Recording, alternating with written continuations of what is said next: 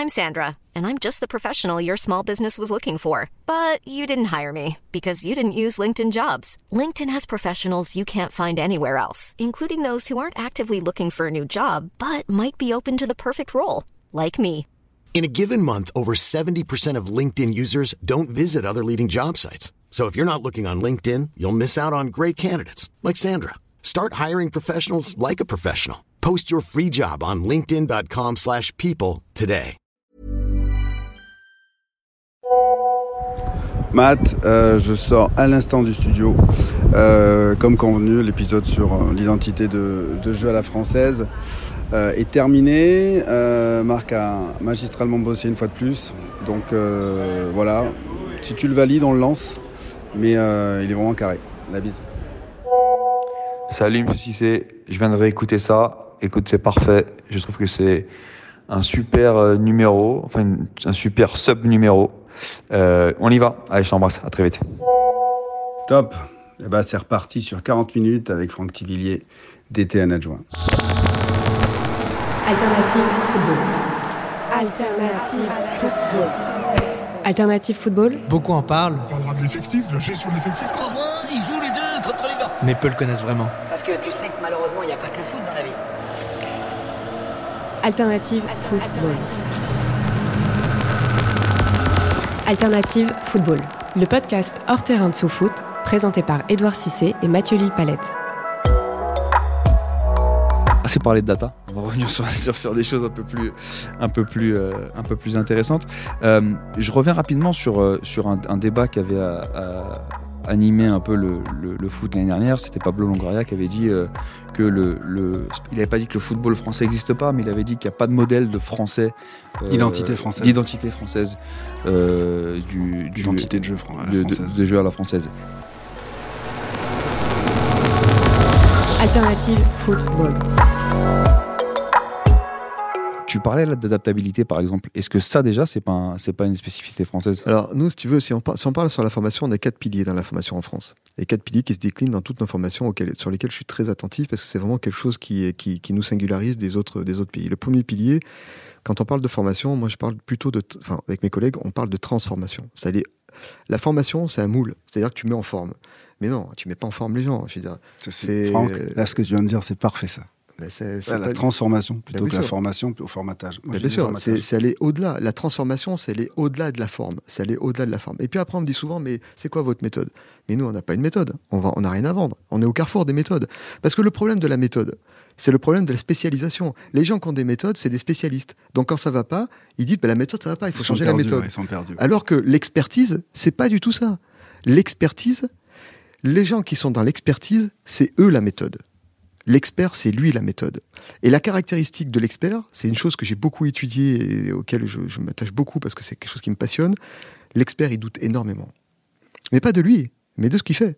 Parce qu'il connaît l'impermanence de, de ce qu'il propose. Et il sait que ce qui a marché à un moment ou à un autre, il faut falloir qu'il le re-questionne pour que ça remarche de l'autre côté. Alors que la spécialisation, c'est-à-dire la méthode, lui, c'est attends, j'ai tel problème, fais voir sur le manuel. Ah oui, en face de la méthode, j'ai cette réponse-là, donc je vais faire ça. Donc, J'applique. J'applique. Nous, nous, nous, on n'est pas dans ça. On, on est, par contre, pour autant, on questionne les méthodes, on propose des réflexions autour d'un certain nombre de méthodes. Ça, c'est les deux deuxième piliers. C'est-à-dire, un, la transformation. Deux, être au carrefour des méthodes. Trois, c'est en connexion avec les besoins de nos clubs. Nos clubs. Et là, on vient de lancer dans le cadre du centre de recherche la, la, la recherche. La recherche, elle, elle a deux voies. Elle a une voie ascendante, une voie descendante. La voie ascendante, c'est de faire monter par le, en venant du terrain les besoins, les besoins du terrain. C'est-à-dire qu'à un moment, c'est quoi les besoins du terrain? Donc là, on, sort d'un audit assez large, on commence à faire émerger en sorte des besoins pour aller un peu plus loin encore. Et puis après, on a le droit d'avoir une vision. Et c'est la voie descendante. C'est-à-dire qu'on a, on a, pris, a pris une direction scientifique aussi sur le centre de recherche avec trois axes. Un axe autour de la santé et du bien-être. Mais attention, la- la santé, bien-être, quand on parle de santé, on parle de vitalité. Sur les entraîneurs aujourd'hui, il y a une pression énorme qui s'exerce. Énorme. Je dis bien énorme. Si on n'est pas, si on n'aide pas nos coachs à exercer une contre-pression de l'intérieur, ils exploseront en vol. Et la notion de bien-être, c'est pas le confort. Le bien-être, c'est qu'on sait que l'environnement, il impacte l'individu. Et comme nous sommes des êtres sensibles, nous sommes en interconnexion permanente avec l'environnement. Et donc, la façon dont tu aménages ton environnement, ça a une influence sur la performance. Donc, il faut travailler sur ces leviers-là. Deuxième levier, c'est tout ce qui est autour des euh, machine learning. On en a parlé pour aider à la prédiction et à la prise de décision. Et le troisième axe, c'est ce qui va être autour des nouveaux outils d'apprentissage, et particulièrement tout ce qui va être en lien avec les réalités virtuelles, réalité augmentée, voilà, ces nouveaux outils. Surtout, ce qui m'intéresse, moi, ce que je dis à mes collègues, ce qui, m'intéresse pour, donner des outils à nos coachs, c'est qu'on met en place des programmes d'entraînement pour les joueurs valides, pour les joueurs qui sont en bonne santé euh, régulièrement, il y a pas de. Mais par contre, pour les joueurs qui sont blessés, il faut continuer de les entraîner. Il faut continuer à proposer un certain nombre de choses. On sait qu'à partir d'une semaine de, de, d'inactivité, tu fais chuter de 20 à 25% tes aptitudes perceptives ou décisionnelles. Donc ton cerveau, lui, il voit plus pareil, il apprend plus, il apprend plus pareil. Il, au bout d'une semaine, ça chute énormément les facultés perceptives ou décisionnelles. Donc ça, ça continue, ça doit continuer à être entraîné. Donc voilà, on est et, et, et puis le dernier, et le dernier, c'est l'innovation, parce que notre rôle à nous, euh, direction technique, c'est de penser le football de demain. Bien sûr, il faut accompagner le football d'aujourd'hui, mais il faut imaginer ce qui va arriver. Et si on n'est pas connecté à ce qui va arriver, eh ben, on va se faire rattraper et on va se faire dépasser. Ça, c'est un enjeu fort. Alternative football.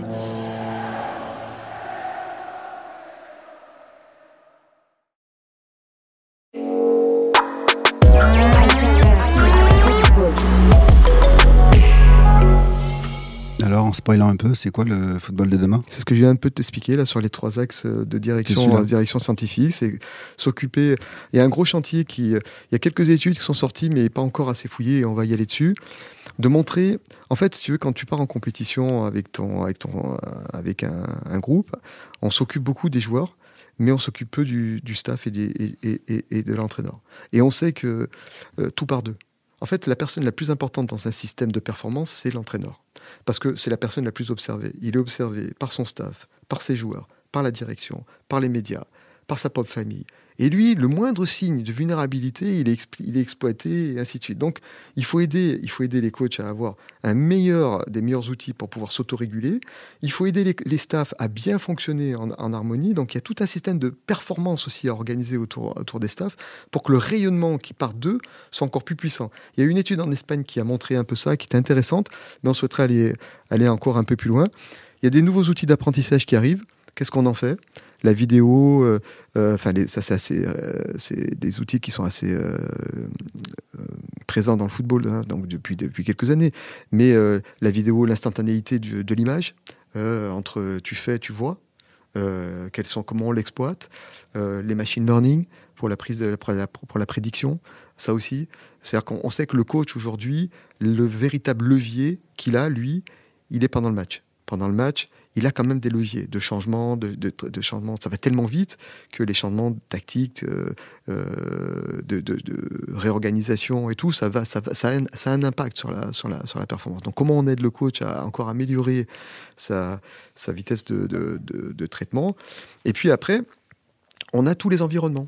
Je pense que les environnements, il, faut les travailler. On sait qu'il existe des ergonomies euh, surtout dans le monde, dans le monde médical, pour, pour aider à la, récupération et autres. Il faut travailler sur l'ergonomie des lieux. Voilà. Et puis, bien sûr, le football en tant que tel, puisque le, le, football est, un, est notre euh, véritable fonds de commerce. Et là, on lance un observatoire avec quatre directions dans l'observatoire.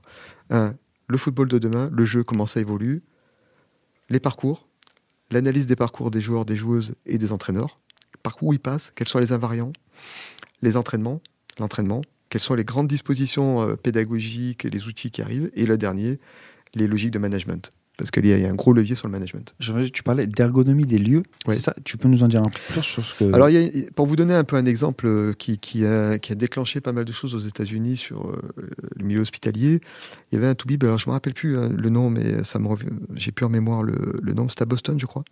C'était un chirurgien qui avait constaté qu'on ne comprenait pas pourquoi les patients de l'aile droite guérissaient plus vite euh, après euh, les opérations que les patients de l'aile gauche. Et il a fait, je crois qu'il a pratiquement un an, un an et demi d'études des différents protocoles et tout, pour en arriver à une conclusion simple, c'est que les patients de l'aile droite, ils avaient accès, ils avaient de la lumière du parc, c'était très lumineux, leur chambre était très lumineuse avec de, la végétation et beaucoup de, c'était très inspiré quand tu regardais dehors. Et, et les patients de l'aile gauche étaient dans un espace beaucoup plus ombragé, vu sur le parking, et ainsi de suite. Bon, il n'y a sans doute pas que ça, mais lui, du coup, ça a amené, ça a amené une réflexion autour de l'ergonomie de l'espace, de l'aménagement des, lieux, parce que nous sommes des êtres sensibles, on est en interaction avec notre environnement en permanence, tout le temps. Donc on est influencé par la toxicité des relations. les relations sont toxiques, hein. certaines relations peuvent être toxiques, pas que, mais voilà. Mais aussi la, entre guillemets, la toxicité des lieux. Donc ça aussi, ça a un impact. on est dans le monde un petit peu de l'invisible, hein, mais, mais dans le haut niveau, dans la haute, dans la haute performance, tous les détails, euh, y a pas, y a pas enfin, tous les détails doivent être euh, explorés. D'autant plus pour les, pour les entraîneurs et les, les joueurs professionnels de football qui, sont, euh, qui ont la, la pression du stade, qui ont la pression de la presse, qui sont dans un environnement qui est assez, anxiogène, tu en, tu en parlais, et qui ont besoin de retrouver à un moment effectivement une forme de quiétude pour pouvoir se préparer à, performer. Alors il, y a aussi, il faut aussi avoir conscience de la, situation sociale aussi. Après toutes les, tout ce qu'on vient de traverser, et puis on est quand même dans un climat de de conflits euh, majeurs sur la planète. Donc tout ça, ça ne, crée pas une disposition euh, de base euh, oui, favorable. Il ne faut pas croire que le monde du football vole au-dessus de tout ça non, sans, non, non. on et on prépare aussi les entraîneurs à Le, monde du football vit, vit, dans la société, au plus, au plus proche de la société aussi. Il ne faut pas l'oublier ça. Alternative football je, reviens simplement sur ça parce que je me rappelle de ce débat qui avait été assez animé justement suite aux, déclarations de Longoria qui disait notamment qu'elle qualifie le championnat français de NBA d'Europe, à savoir qu'on forme des joueurs euh, individualistes et pas, pas dans un ensemble collectif. Mais encore une fois, je reviens sur ça, c'est que est-ce que c'est n'est pas une qualité de pouvoir former des, des joueurs et peut-être aussi des entraîneurs qui, tu en parlais tout à l'heure, qui sont capables de s'adapter? Et est-ce que le succès derrière les joueurs français qui s'exporte, il n'est pas là aussi. C'est-à-dire que le joueur français, tu peux lui mettre un coach qui vient euh, d'Amérique du Sud ou d'Europe de l'Est, euh, il va être capable, parce que c'est comme ça qu'il a été construit, il va être capable de s'adapter à ce football-là euh, plus rapidement que les autres ou mieux que les autres. On a une richesse qui est une richesse déjà, la diversité culturelle. Donc du coup, on a beaucoup de, de, de talents et avec beaucoup d'expressions variées mais il y a aussi beaucoup d'imprévisibilité. On a des, joueurs qui sont assez imprévisibles. Et moi, je qualifie le football français quand même, dans la part de nos coachs, que c'est un football assez rigoureux. Alors après, si on a un domaine sur lequel on doit travailler sûrement, parce qu'on va pas non plus faire euh, tout n'est pas, c'est la créativité. Il faut qu'on développe encore un peu plus sur, et travailler sur, la dimension de la créativité pour être encore un peu plus attractif, parce qu'on est dans un monde euh, qui recherche la, le côté spectaculaire, euh, voilà, esthétique, esthétique, spectaculaire, tout ça. Donc ça, c'est un sujet, c'est peut-être un axe sur lequel il, il faut qu'on qu'on travaille, qu'on développe. Mais moi, je peux, je peux comprendre aussi, vu la pression qui, qui s'exerce aujourd'hui sur, sur nos coachs, la durée de vie et tout, que le résultat est, le graal absolu, quoi. Hein faut, faut, aussi avoir conscience de ça. Hein c'est qu'on est, euh, nos coachs sont attendus chaque week-end, à la fin de chaque week-end, ils sont, ils sont attendus par euh, ben, une direction, euh, des médias, des supporters, de la presse, et, et, le sésame, c'est le juge de paix, c'est la victoire, c'est la, la, performance. mais il y, y, a plusieurs, il y a plusieurs coachs. Hein. C'est pas le même métier. Hein. Mais coach euh, dans les six premiers ou dans les euh, dans c'est pas la même chose. Moi, l'entraîneur de l'entraîneur de Lorient, j'attends pas à ce qu'il gagne tous les matchs, parce qu'il sait pertinemment qu'il pourra pas gagner tous les matchs, c'est qu'il a pas l'équipe pour euh, pour gagner tous les matchs. la pression, il a il doit pas avoir la, il, a, pas la même que celle de Mauricio Pochettino, donc il a pas le même salaire, effectivement. Donc objectivement, je me dis.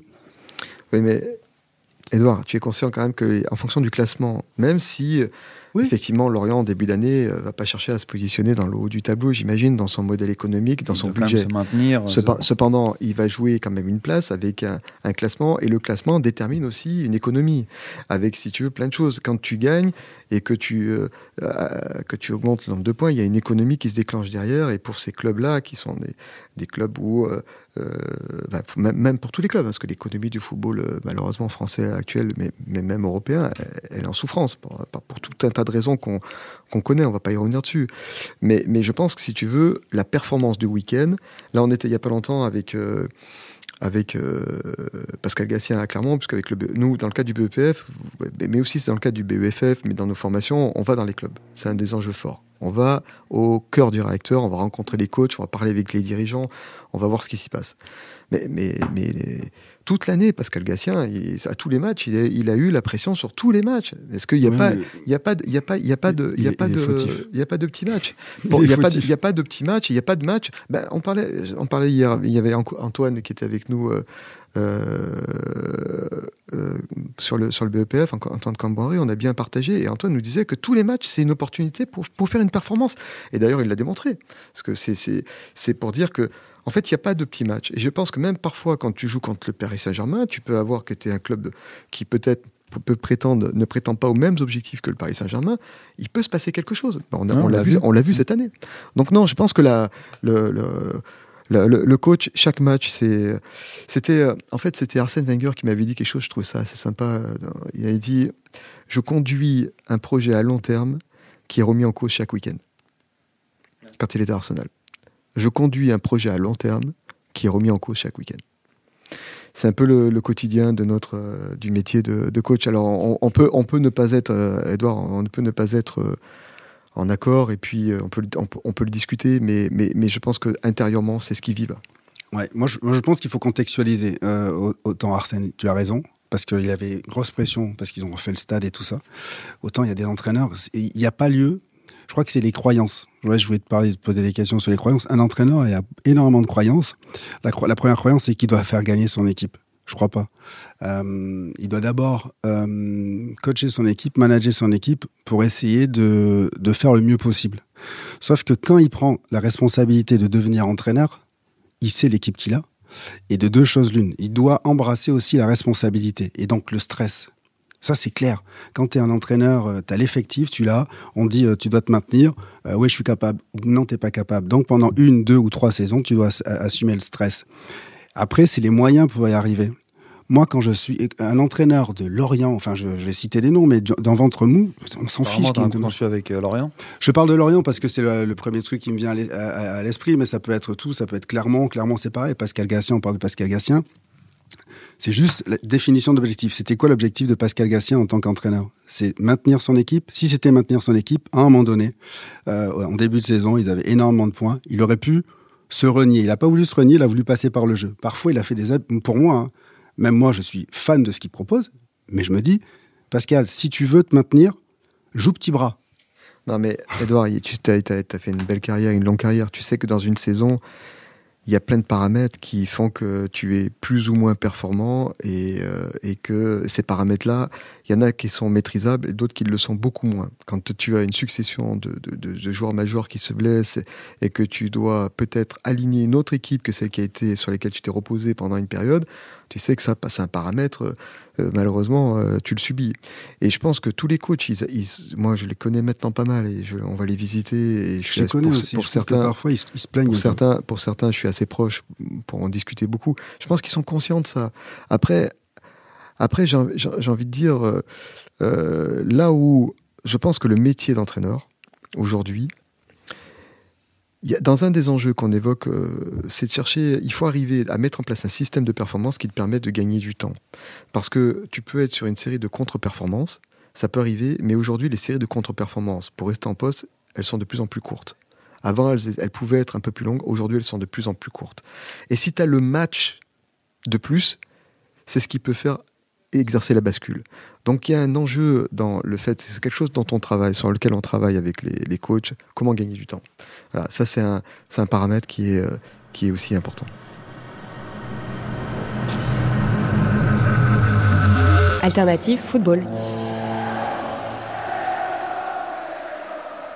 Et euh, ce que disait Edouard sur la, la définition des objectifs et, euh, et à savoir euh, euh, pourquoi je prends une équipe et ce que je, ce que je peux en faire. C'est Ce, ce- ce travail préalable d'accepter ou pas un, poste d'entraîneur qui parfois peut être un mauvais fit parce que euh, euh, n'importe quoi, l'entraîneur n'aime pas la région, euh, il y a un incident avec le président. Est-ce que c'est des choses sur lesquelles vous travaillez où il y a tellement de concurrence Alors, que ce que c'est pas des choses sur a- lesquelles vous au pouvez. final, je pense qu'il y a très peu d'entraîneurs qui peuvent se permettre de, Voilà, c'est ça ma question, de ouais. pouvoir dire non mais Non, là je vais pas y aller, euh, j'attends euh, j'attends d'aller là où j'ai envie d'aller. Et puis euh, il y a une catégorie d'entraîneurs euh, dont on a parlé qui est très plutôt la catégorie du haut qui peut se permettre d'avoir cette euh, les autres ils ont besoin de bosser. hein.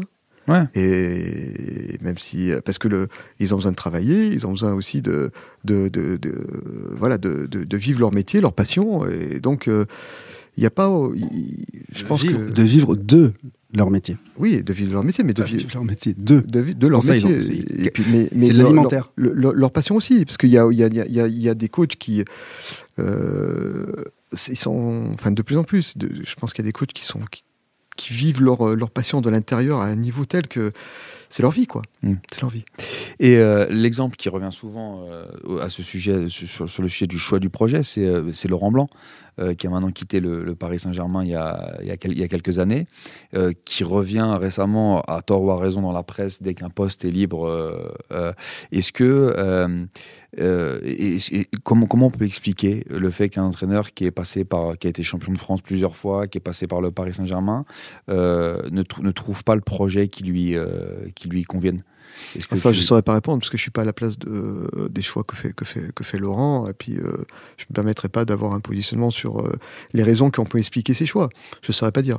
Ça, pour le coup, euh, sur le cas de. Moi, je pense qu'il y y, y a quand même des personnes qui peuvent se permettre de choisir là où ils ont envie de travailler et puis comment ce qu'ils ont, ce qu'ils ont envie de faire. Et je ne saurais pas dire pour Laurent. D'accord. Il a pas- il n'a pas encore trouvé le fit par rapport à lui, ses attentes. Et... Je ne sais pas.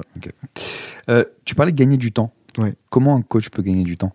Alors ça, c'est un sujet qui est, euh, qui, qui est assez intéressant à travailler parce qu'en fait, la notion de gain de temps, elle repose sur, euh, sur, sur un, un- un postulat de départ, c'est que le moment le plus puissant, le coach, il est le plus puissant au moment où il signe son contrat. Il signe son contrat, on se tape dans la main, il y a la confiance, elle est, elle est là, elle est élevée. Et puis après, ce qui se passe, c'est que bah, après, il se passe des choses. Il est en interaction avec un groupe, euh, il va faire des matchs, euh, il va être en relation avec la presse, il va être euh, en relation avec l'environnement du club. Et, tu, et puis après, bah, son, son, parce que quand il signe son contrat, il a un crédit temps. Il, le sablier s'est retourné. On est d'accord. Et parfois, bah, ça s'accélère en fonction de ce qui se passe. C'est comme le président, en fait. Il est intronisé, c'est le... il y a tout le monde Ben qui oui, serre la main, tout le Parce monde que à l'Élysée. après, après, si tu veux, y a on passe de la confiance à la défiance. Et comment on passe de la confiance à la défiance? C'est souvent des problématiques de posture ou d'incompréhension.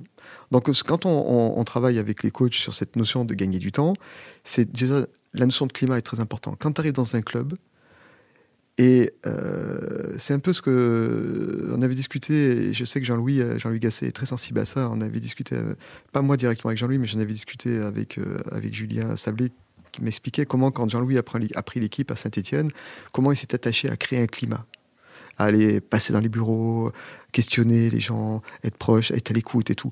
Ben ça, c'est une occasion de créer un climat qui fait que voilà, il y a une interaction avec dans, l'environnement. Tu as, une interaction, tu pas dans ton système, tu es, dans le club. Voilà.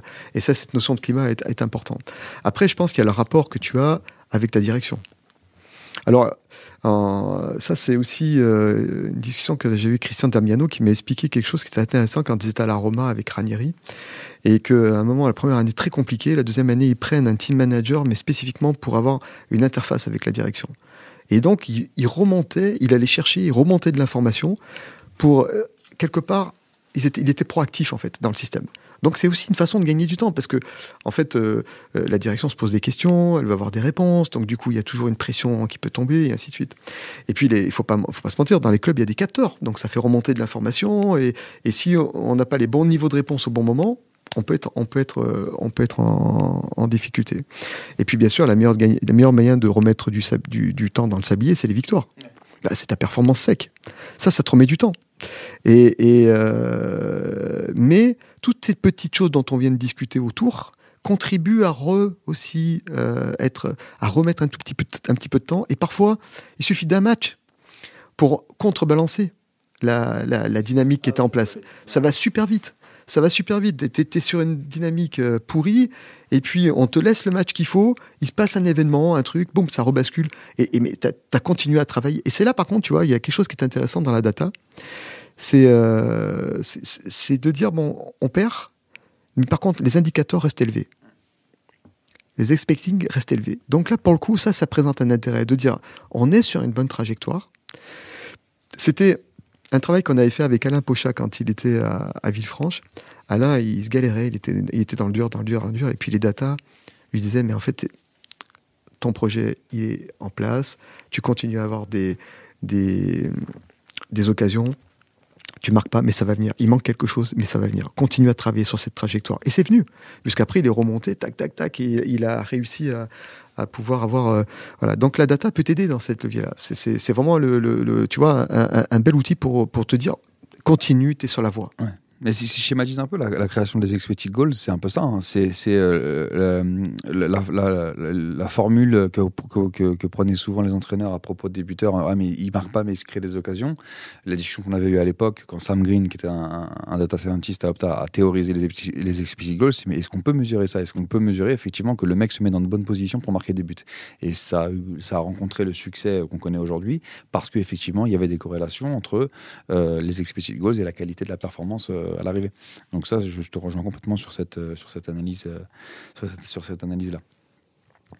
Euh, je, faisais une analogie euh, pour te dire dans, la voiture en arrivant avec, euh, avec, Maxime sur. euh, euh, je suis toujours sur mon idée d'identité de, de, jeu dont on parlait un peu hier avec euh, avec Edouard. Et d'ailleurs, Edouard disait un truc super intéressant. Il dit de toute façon l'identité du jeu et ça, ça, ça rejoint.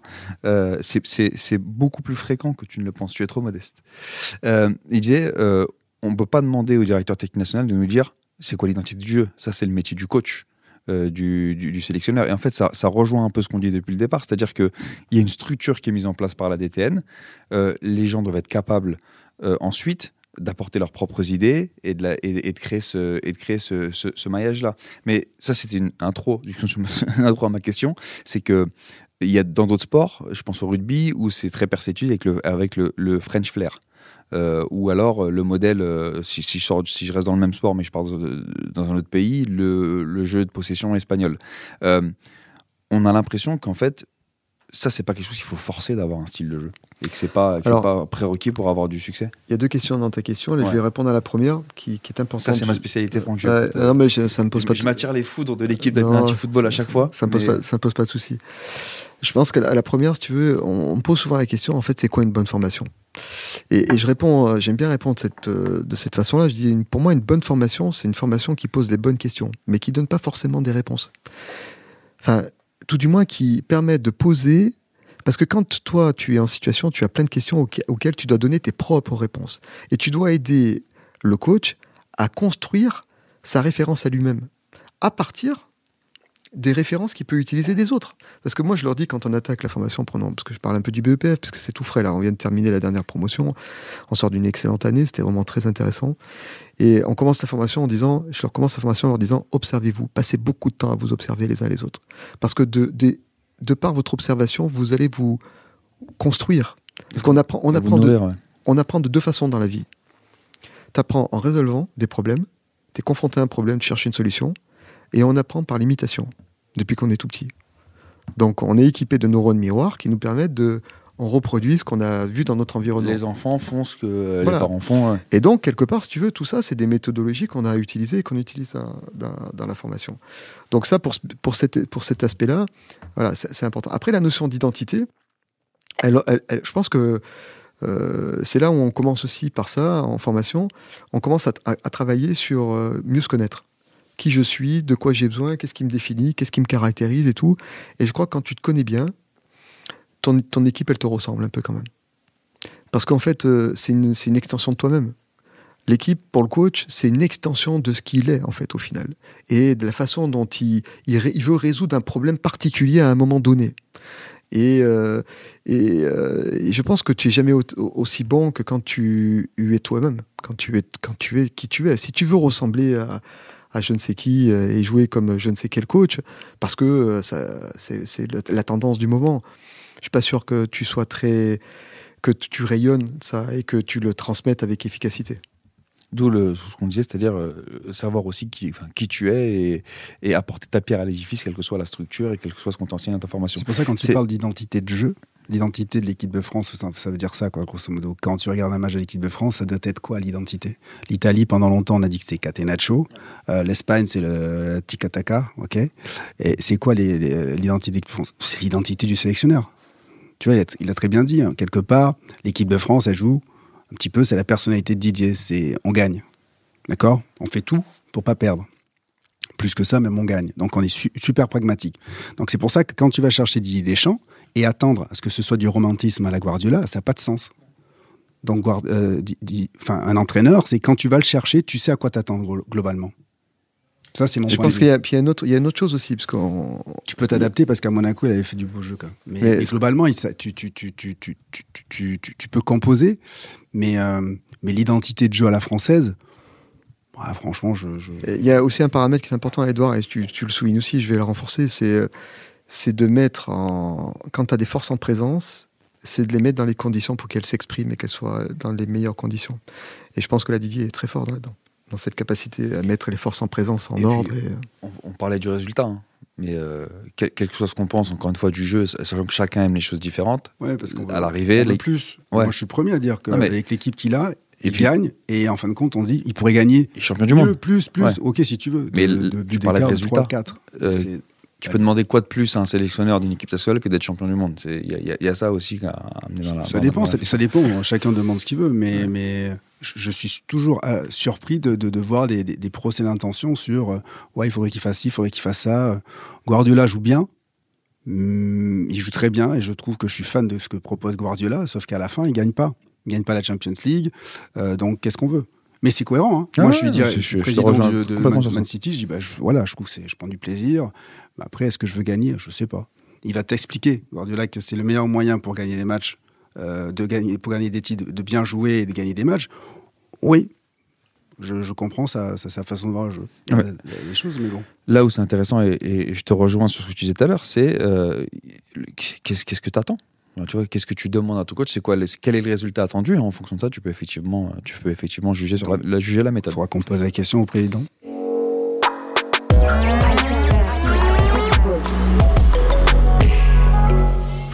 Et euh, une question, euh, pas philosophique, faut pas abuser, mais du coup, c'est quoi être un entraîneur français et qu'est- qu'est-ce qui peut les lier entre eux une fois qu'on a, une fois qu'on a dit tout ça? Qu'est-ce qui peut lier les entraîneurs entre eux? Les entraîneurs français. L'UNECATEF. Enfin. Pragmatisme. J'aime beaucoup. Ah bah, Oui, non, bah oui, oui, déjà bien un sûr. syndicat. Bien sûr, bien, c'est Il y a un protectionnisme. Euh, Oui. j'ai- trouvé, euh, je, je trouve que quand on parle d'un entraîneur, le critiquer, hein, pas le dénigrer, quand on le critique, quand on dit qu'il pourrait faire ci, ça, ça, tout le monde se- se- se- se- s'unit pour dire non, non, mais euh, regardez les entraîneurs étrangers, on parle toujours des autres, jamais de soi. Et, euh, et ça, c'est peut-être la problématique que je peux soulever sur les entraîneurs français.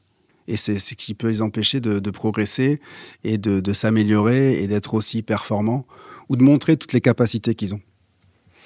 En fait, je pense que le, mais c'est pas dû. euh, Je pense que c'est dû un peu à notre, mode de fonctionnement euh, en France, c'est que malheureusement, on pose trop d'étiquettes facilement sur les personnes, sur les sur les choses. Voilà, on- parce qu'on réduit. En fait, c'est une forme de ce qu'on appelle la généralisation, c'est-à-dire poser une étiquette, c'est qu'on on réduit à quelque chose de simple. Comme ça, c'est facile d'en parler. Voilà. Mais moi, je, pense que c'est beaucoup plus que ça. Moi, les, les, coachs que je connais bien maintenant, ils ont, ils, ils ont un vrai projet derrière. Ils ont une vraie. J'en- j'en parle beaucoup. Enfin, j'en parle avec passion et respect parce que j'ai croisé et je croise des gens, pour moi, qui, ont énormément de compétences. Après, par contre, dans, notre société, on, voit trop et on passe trop de temps à, parler de ce qui va pas bien forcément ou qui euh, voilà. Mais on, oublie de parler de tous les trains qui arrivent l'heure et de tout ce qui se passe euh, dans des systèmes complexes. Et puis, euh, et puis, on a un autre truc, c'est que souvent, on, on- on pense que l'herbe, elle est plus verte ailleurs. Mais non. Je, Moi, vous, je vous confirme que trouver de l'herbe plus verte que celle de Clairefontaine qu'on a sous les yeux, là, c'est bon courage. Mais- Non, je dis, je dis non, parce que j'ai la chance, de, de par mes fonctions, de beaucoup, beaucoup voyager. Ouais. Croyez-moi que on est vraiment très, très bien. Mm. Très, Je te, bien. je, te, je te rejoins complètement sur ça parce que j'ai aussi la chance de, de, de- de bosser à peu près partout et, euh, et on met toujours en avant la qualité des dirigeants à droite à gauche. Euh, très honnêtement, euh, et c'est sans, faire de, patriotisme, on, on a dans la qualité de nos dirigeants, que ce soit en club, dans les instances et, et aussi dans les médias, parce qu'on oublie souvent de le mentionner, on est plutôt très bien servi. Euh, par rapport à d'autres d'autres pays, ce qui explique aussi certains des résultats qu'on a, je pense. Absolument. D'où la question au départ. pourquoi il n'y a pas plus d'entraîneurs français exactement. Parce que moi, je reconnais, hein, tu vois, moi, je suis le premier, je suis taquin avec les entraîneurs. J'en côte- euh, grâce à mes- ma fonction chez Prime Video, j'en j'en côtoie beaucoup. Et je sais qu'ils bossent. Et le- retour qu'ils ont, moi, je, je- je sens, c'est c'est pas juste un, un, un discours convenu. Je sais qu'ils bossent, je sais que c'est cohérent. Ils ont énormément progressé par rapport à une dizaine ou une quinzaine d'années. Et ce que j'ai envie de me dire, c'est que, je vais leur dire, mais arrête, pourquoi vous vous limitez juste à la France? Qu'est-ce qui vous empêche d'aller à l'étranger? Non, mais et donc c'est là que je pense qu'ils se fixent, ils se limitent pas, mais tu vois, c'est ce, cet a priori que peut-être que certains ont, ou cette croyance que non déjà les entraîneurs français ne pourront pas aller à l'étranger. Pourquoi? Non, mais je t'en ai parlé. Enfin, je vous ai donné un niveau de réponse. Enfin, mon niveau d'analyse Ouais, à moi. faire la, la conclusion là, comme je, ça, on- je, on je dis ramène. pas, je dis pas que j'ai la vérité, mais je pense que le niveau d'analyse, c'est sur, il faut travailler sûrement. Un des, un des modèles qui peut être inspirant, c'est le modèle portugais, de comprendre, euh, de l'analyser plus en profondeur et de comprendre pourquoi, comment ils ont aménagé et organisé l'expatriation. C'est quelque chose qui est soutenu chez eux, qui est une quelque chose qui est culturel. euh, il faut un gros agent. C'est une synergie. Non, mais c'est une synergie. C'est une synergie pour résumer un peu la situation entre euh, un engagement de l'État, un engagement du monde économique et un engagement euh, aussi de, du système fédéral. Alors, la conscience me, me souffle une dernière question. Oh là là, bah, Et je suis super. obligé. C'était la, Peut-être- conclusion. Peut-être qu'il arrêtera sur ça, mais il a une bonne idée aussi. Tu couperas, mais c'est ça la conclusion. La conclusion, c'est ça, c'est QFD, point barre. Mais alors, est-ce que je lis la question telle que tu me la souffles, Maxime Marchand de- Auquel cas tu portes la responsabilité. Alors, je vous la lis. Si tu devais expliquer à un Nord-Coréen sorti de sa dictature ou un mec qui sort de 15 ans de coma ce qu'est le foot français, tu l'expliquerais comment? Les trois caractéristiques principales. Alors, trois caractéristiques. Si je parle des, euh, des coachs, parce que je vais, je, vais, je vais en parler avec trois niveaux de peut-être de, lecture. hein, pour les coachs, les joueurs, les joueurs-joueuses, et puis euh, le jeu. Je dirais que concernant les coachs, c'est un gros pouvoir d'adaptabilité. Hein, d'adaptabilité à, créer des effectifs euh, réguliers, à pouvoir s'adapter euh, en permanence sur, euh, et travailler avec des staffs variés. Pour le, joueur, les joueuses, je, je dirais c'est un potentiel, un, fort potentiel. Parce qu'il y, a du- il y a du potentiel en France de, de joueurs. Et puis de toute façon, les chiffres le montrent. hein. si on, est un peu de partout comme ça dans les grands championnats avec tel de tel joueur, c'est qu'il y a une raison. Et pour le jeu, je pense que c'est un jeu rigoureux. C'est euh, une activité. C'est quelque chose. c'est- vraiment difficile quand des grands joueurs étrangers viennent jouer en France. Et c'est pas forcément pour eux une balade de, santé quand ils viennent les week-ends sur les terrains. hein. Donc ça aussi, euh, c'est euh, voilà, je le résumerai en, et puis je pense qu'il y a l'art de vivre à la française où il y a quand même on a la chance d'avoir un beau pays avec des personnes de qualité, un art de vivre, donc euh, c'est pas si mal quand même. Hein, faut l'avoir à l'esprit. C'est une belle conclusion aussi. Peut-être qu'on fera deux épisodes avec deux conclusions différentes, comme ça se fait dans les séries des Tu fois. feras un montage. Ça, tu peux commencer avec Tu- ça. tu- parce commences ça, avec tu ça, plantes le et tu décor. non, la conclusion, elle est top. Elle est top cette conclusion. je, suis, je suis- je suis pas loin d'être d'accord, monsieur Cissé. Mais oui, parce que ça amène une, une alternative, une solution, Une, remédi- piste. une remédiation. une remédiation, une piste. C'est ça l'idée.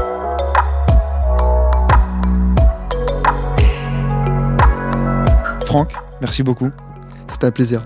Plaisir partagé. Edouard, Ah, Mais excellent, mais franchement, mais non, mais j'adorais. Euh, on a Franck. appris beaucoup de choses. Euh, je dois faire ma petite annonce euh, désormais traditionnelle. Si euh, Alternative Football vous plaît, vous plaît toujours, n'hésitez pas à aller euh, liker, noter sur les, euh, sur les plateformes. Et euh, n'hésitez pas également à nous dire en commentaire s'il y a des gens en particulier que vous aimeriez que l'on reçoive pour parler football. On a passé une super matinée ici à Clairefontaine. Merci encore Franck. Et à bientôt tout le monde. À bientôt. Ciao, ciao. Salut Alternative football. Alternative football. Alternative football. Beaucoup en parlent. On parlera de l'effectif, de la gestion de l'effectif. Ils jouent les deux contre les gars Mais peu le connaissent vraiment. Parce que tu sais que malheureusement, il n'y a pas que le foot dans la vie. Alternative football.